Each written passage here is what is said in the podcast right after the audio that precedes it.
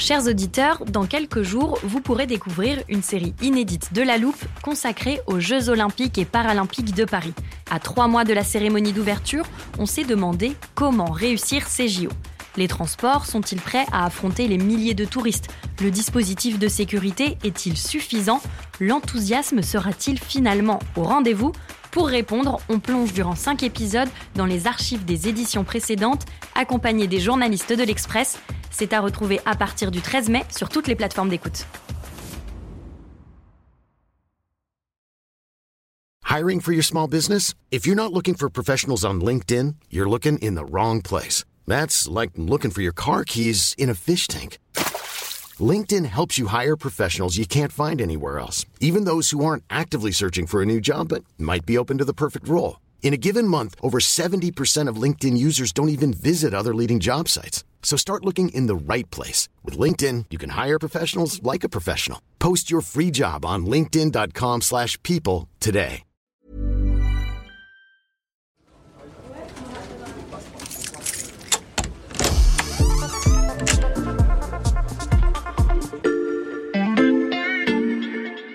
Salut, c'est Margot Lanuzel. Bienvenue dans l'armoire de la loupe. Cette semaine, vous allez tout comprendre sur La solastalgie. La solastalgie solastalgie. On parle de la solastalgie. La solastalgie. La solastalgie. la solastalgie. Alors parfois, on peut se risquer à faire des paris sur le sens des mots que l'on range dans l'armoire de la loupe.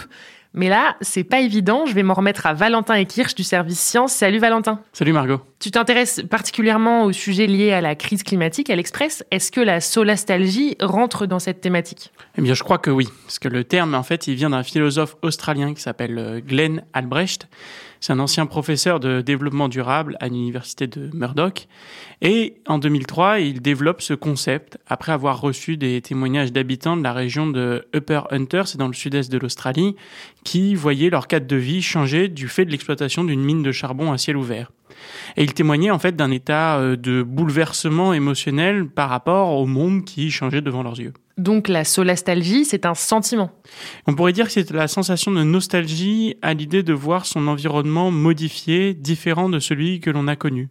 Glenn Albrecht, il a pris le terme euh, solatium, qui en latin exprime la consolation que peut fournir en fait un environnement agréable, et puis il a ajouté à cela le terme algia, qui en grec est relatif à la douleur. Selon lui, en fait, la solastalgie, c'est quand on est privé du confort qu'on doit ressentir quand on se sent chez soi, quand on a le mal du pays sur sa propre terre quelque part. Et est-ce que tu peux nous donner des exemples de solastalgie pour bien comprendre? Oui, malheureusement, je pense qu'on peut en trouver plein.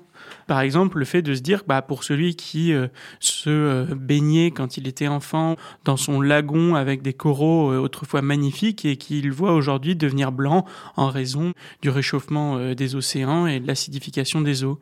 Nous, en France, par exemple, c'est de voir des glaciers qui disparaissent tout bonnement aujourd'hui dans les Alpes.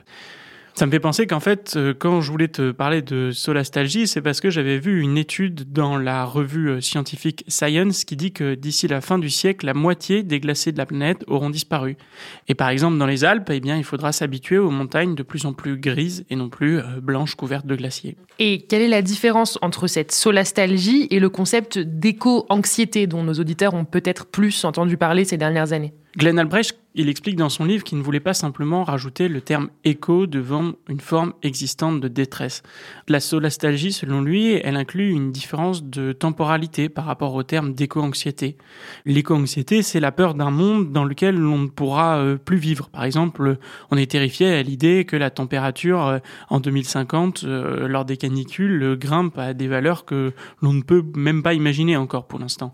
Le terme de solastalgie, c'est plutôt un mot pour décrire le présent, une sensation à un moment donné, ce à quoi on assiste.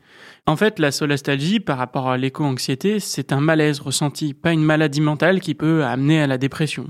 Ça, c'est pour euh, les différences entre les deux concepts, mais c'est vrai que ces deux concepts, ils ont quand même euh, un point commun qui est important. Et quel est ce point commun?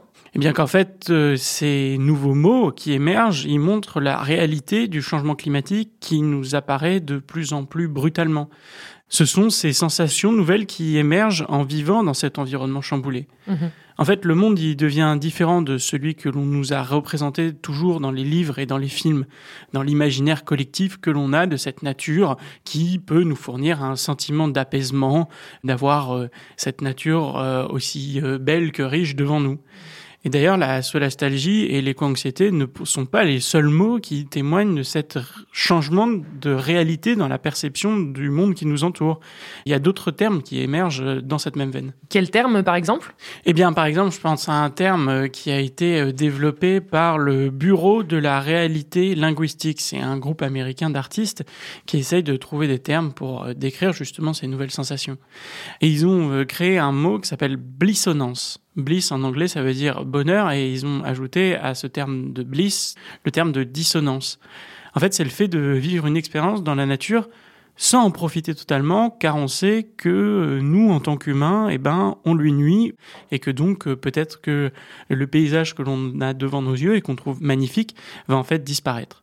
La question qui se pose après, c'est est-ce que ces concepts sont susceptibles de euh, susciter des actions pour freiner le changement climatique? Et on a des éléments de réponse Selon Glenn Albrecht, oui, en fait. Pour lui, la solastalgie, ça indique qu'on a un lien avec notre environnement qui est puissant. C'est la manifestation concrète de ce qui change, de ce qui disparaît, et tout cela nous donne envie d'agir pour contrer ces effets. C'est un concept mobilisateur. Un concept nostalgique mais mobilisateur. On termine sur une note positive. Merci beaucoup Valentin. Merci Margot. Voilà, je peux refermer l'armoire. Maintenant, vous êtes capable d'expliquer ce qu'est la solastalgie. Et si vous voulez en savoir plus, on vous a préparé une liste d'épisodes de La Loupe et d'articles de l'Express qui traitent du sujet. Les liens sont à retrouver dans le descriptif de ce podcast. Bon week-end, profitez-en pour rattraper les épisodes que vous auriez manqués. Je vous dis à lundi pour passer un nouveau sujet à La Loupe.